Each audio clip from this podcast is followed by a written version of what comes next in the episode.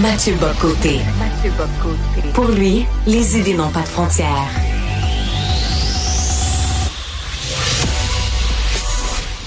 Au contraire, les idées mènent le monde. Réflexion, observation, échange, critique, solution. Mathieu Bocoté.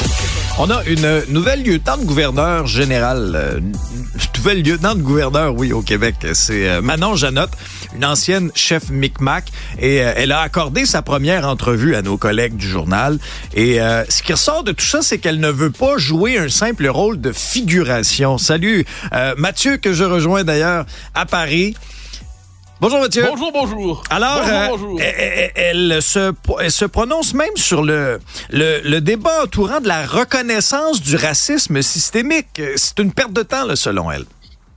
Bah, alors, je suis plutôt d'accord avec elle sur le fait que la question du racisme systémique, là, cette théorie qu'on a cherché à imposer au Québec de manière euh, insistante et brutale à partir de donc de l'été 2020, mais les campagnes de promotion pour nous obliger de propagande, pour nous obliger à nous agenouiller devant cette théorie étaient nombreuses depuis un temps. Donc, elle a tout à fait raison de dire que c'est pas euh, de s'y opposer. Mais moi, le problème est plus fondamental. C'est qu'elle s'y oppose ou qu'elle y soit favorable. Je m'en fous et nous devrions tous nous en contreficher. C'est la lieutenant-gouverneur. C'est un résidu institutionnel, colonial, britannique qui traîne dans notre système politique et qu'elle soit favorable, qu'elle croit que la Terre est plate, qu'elle croit qu'elle soit ronde, qu'elle croit que la Terre est un fromage, qu'elle croit que la Lune soit un fromage, qu'elle soit favorable ou non à la théorie du racisme systémique, on sent, comme on dirait en bon québécois, je me pardonne la formule, on sent contre Saint-Cyboirise. C'est-à-dire qu'on est devant quelqu'un dont la fonction ne devrait pas exister. Et quand un lieutenant-gouverneur se se voit pousser des ailes, quand il a l'impression qu'il a une fonction particulière à occuper, qu'il ne doit pas simplement signer parce qu'il faut bien le faire les, les lois, mais qu'il s'imagine avoir un rôle, eh bien, cette personne-là est déjà hors de son rôle.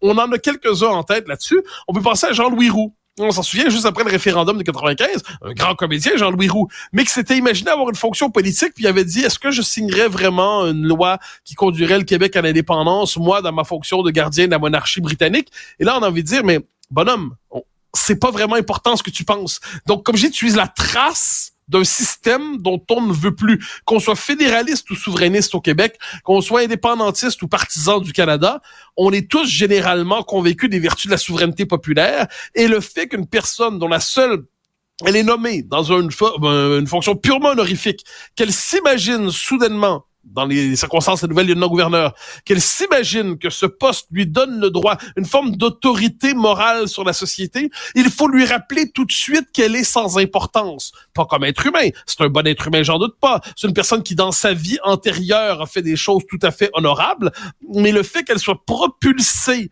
à cette fonction la transforme en fait en coupeuse de ruban. Hein? Elle est responsable en fait de l'inauguration des chrysanthèmes, mais elle n'a plus, elle, elle n'a pas d'autre fonction que de sourire gentiment lorsqu'on lui demande et de signer avec son beau stylo les lois votées par nos parlementaires, par nos représentants. Et quel que soit son avis, elle nous dit qu'elle veut faire adopter le principe de Joyce.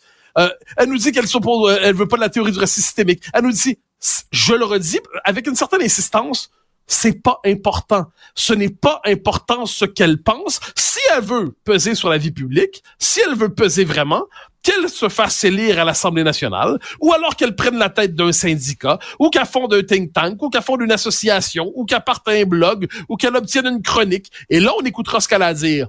Mais vu qu'elle a accepté ce poste, qui a des avantages matériels et symboliques considérables, ça doit être particulièrement euh, amusant d'être le représentant de Sa Majesté Charles III au Québec. Tu sais, je devine, on doit avoir une forme de petit frisson monarchique. Là. Mais, mais, mais en échange de ça, il faut se taire. Il faut renoncer à croire que sa parole est nécessaire. Donc, à cette euh, charmante dame qui est aujourd'hui dans une fonction euh, symboliquement importante, je lui dis merci pour votre premier entretien et adieu désormais dans la vie publique. Nous nous retrouverons au moment de votre démission, en fait, au moment de la fin de votre mandat. Mathieu, on commence euh, le 28 jours sans alcool. hein. C'est un défi qui revient chaque année. C'est un, c'est la 11e édition. Va- Vas-tu euh, en, vas-tu en être à ton jour 1 sans un petit Alors, verre de vin français? Tu noteras, j'ai ajouté à mon décor aujourd'hui exceptionnellement juste à l'arrière de moi une bouteille de cognac.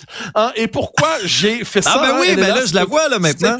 C'est un, très bon cognac, je le précise. Euh, pourquoi je fais ça? Parce que j'en ai marre, mais marre, mais marre des puritains. J'en ai marre, mais marre, mais marre de, de ceux qui cherchent à encadrer notre vie chaque fois, à nous donner la leçon du bien vivre, du bien manger, de voilà ce qu'il faut faire un mois sans alcool, puis après ça le mois sans beurre de pinot, puis après ça le mois sans chocolat, puis après ça le mois sans ci, puis On a envie de dire, mais pourriez-vous vous occuper de vos vies sans vous occuper de la nôtre, s'il vous plaît?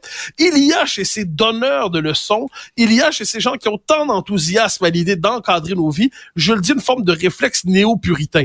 Et là, sur la question de l'alcool, on s'entend là. Pour ceux qui sont euh, victimes d'alcoolisme. Évidemment, c'est une question à part entière. C'est une question à la fois de santé publique, c'est une question de santé psychologique, c'est une question aussi d'autodiscipline. C'est compliqué ces questions-là. Et ils ont besoin de tout notre soutien. Et effectivement, tu fais pas boire un alcoolique, ça va de soi. Puis ceux qui sont alcooliques, ceux qui sont dans une situation de dépendance, on doit les soutenir. Mais pour le commun des mortels qui a pas ces problèmes-là, puis qui aime prendre un verre, puis un deuxième, et peut-être pas un verre de trop, mais un verre de plus, le verre des dernières confidences, le verre des derniers aveux, le verre des embrassades inattendues, le verre qui change un coup, qui, qui donne à la soirée deux heures de plus, on est un peu plus fatigué le lendemain matin, mais on vient de vivre un, moment agréable, euh, eh bien, moi je m'excuse, mais les, les, les donneurs de leçons qui veulent s'emparer de nos vies pour nous dire quoi faire, quoi pas faire, à quel moment d'une manière ou de l'autre, en fait, je me méfie de toutes ces doctrines qui, d'une manière ou de l'autre, relèvent de la moralisation du commun des mortels. Tout comme je me méfie des véganes, les véganes, bon, qui fassent ce qu'ils veulent dans leur vie privée, ils sont tout à fait en droit, mais qui veulent transformer leur éthique de vie en doctrine alimentaire généralisée et plus largement en doctrine de vie, tout comme les machins gugus sans alcool, eh c'est une manière de dire ce mois sera désormais soumis aux exigences de l'idéologie.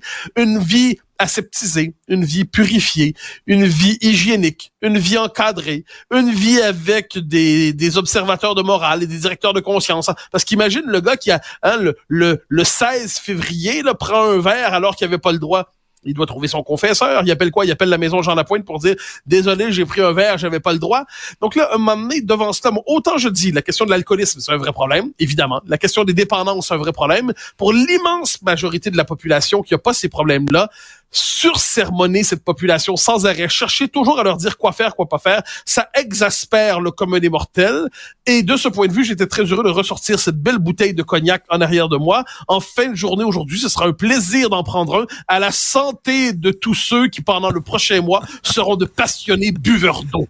Mais Mathieu, c'est un défi volontaire. Il y a personne qui va te tordre un bras, là. Tu veux te servir un verre ah, de cognac, grand bien t'en face. Il y a personne qui va t'en ah, empêcher justement pas, c'est pas un défi purement volontaire parce que là, ça prend tout l'espace médiatique pendant un mois et là, c'est répété. Il y a des messages à répétition avec un soupçon de vous pourriez faire ça, vous seriez moralement plus élevé, plus évolué. Vous serez plus, euh, vous serez une meilleure personne, un peu plus pure si vous buvez pas, comme si l'alcool était associé à une forme de corruption. Or, un moment donné, ça fait partie des plaisirs civilisés. Euh, ensuite, on s'entend, il y a l'éthique du bien boire. Euh, mieux vaut bien boire que boire comme un trou, mais ça, ça va de soi. Euh, mieux vaut prendre un bon verre que trois mauvais verres, ça va de soi. Mieux vaut prendre un bon digestif que, que, prendre une espèce d'alcool qui permettrait de décaper quelque chose. Ça va de soi. Mieux vaut prendre un bon scotch que vider la bouteille. Ça va de soi. Tout ça va de soi. Mais tout ça relève des codes élémentaires, on pourrait dire l'éthique ordinaire de la vie des gens qui sont équilibrés. Et Chesterton, un écrivain que j'aime beaucoup, disait, puis ça c'est un bon conseil qu'il disait à ceux qui prennent un verre, il dit ne buvez que lorsque vous êtes heureux. Ne buvez pas quand vous êtes malheureux, parce qu'alors là, le bonheur fourni par ce petit verre si délicieux devient une forme de substitution. Donc là, vous associerez dans votre esprit, si je suis malheureux, j'ai besoin de la béquille qui est l'alcool pour être capable de bien aller. Mais si vous êtes heureux, si vous êtes entre amis, si vous avez une belle soirée, ne vous interdisez surtout pas de prendre ce verre qui d'un coup est une forme euh, de lubrifiant social qui permet de délier les langues, qui permet le grand plaisir de faire un toast, hein, les uns les autres, le plaisir du toast. Et de ce point de vue, j'ai une chanson que j'aime beaucoup chanter, donc je te l'inflige pendant un instant. Ah, hein, c'est la chanson le 31 du mois d'août, hein, qui dit euh, buvons un coup, buvons en deux, à la santé des amoureux, à la santé du roi de France, et merde à la reine d'Angleterre qui nous a déclaré la guerre. J'adore cette chanson, donc je c'était ma manière de célébrer avec les partisans de, du mois de, de l'aride 1er février, le mois de février, c'était ma réponse, une manière de leur dire bonne chance, les gars. ben, Mathieu, écoute, moi, je vais me rendre, euh, je vais me rendre en France au cours des prochains mois et j'espère partager, tiens, un cognac avec toi puis que tu me chantes tu ça. Tu peux en être certain. Avec bonheur, j'ai d'excellentes tables où je t'inviterai. Avec plaisir. Les taxes municipales, Mathieu, il y a plusieurs personnes qui ont fait le saut en voyant leur compte de taxes. On avait un dossier dans le journal aussi qui comparait un peu d'une ville à l'autre. On s'aperçoit qu'à plusieurs endroits, on est loin devant l'inflation, là. Ouais, et là, moi, je pense que si on passe la question des taxes municipales plus largement, au réflexe, euh, mais on pourrait dire au réflexe fiscal, euh, du fiscalisme gouvernemental, qui, on a l'impression qu'il n'y a pas de limite à la multiplication des taxes, à l'augmentation des taxes. Taxes et impôts, impôts et taxes, toujours officiellement pour se, financer des services publics jugés essentiels, mais dans les faits, bien souvent, pour soutenir une bureaucratie obèse qui ne fait qu'alimenter son obésité. On n'est pas contre l'idée des services publics, là, on est tous d'accord, il n'y a, pas de, y a pas de libertariens autour de la table, du moins je crois pas, mais ce qui est certain, c'est que le commun des n'en peut plus, et surtout ce qu'on pourrait appeler les classes moyennes supérieures. Les classes moyennes supérieures, globalement, c'est les gens qui gagnent assez pour avoir une vie à peu près prospère, mais qui sont ceux sur qui repose en fait le système de taxation aujourd'hui, qui doivent toujours payer davantage, puis qui n'ont pas tant d'échappatoires fiscaux que ça. Donc ceux qu'on peut vider, qu'on peut plumer, qu'on peut à qui on peut imposer toutes les contraintes fiscales d'une manière ou de l'autre.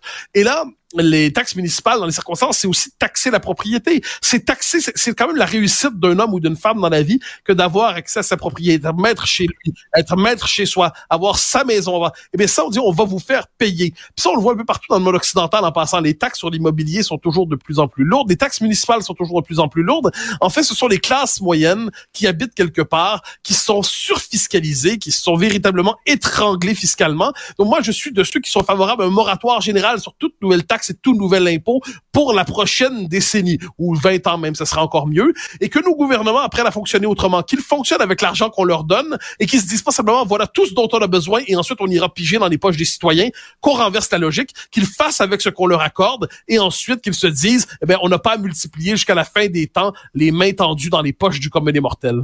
Santé Mathieu, puis bon épisode. Santé avec bonheur.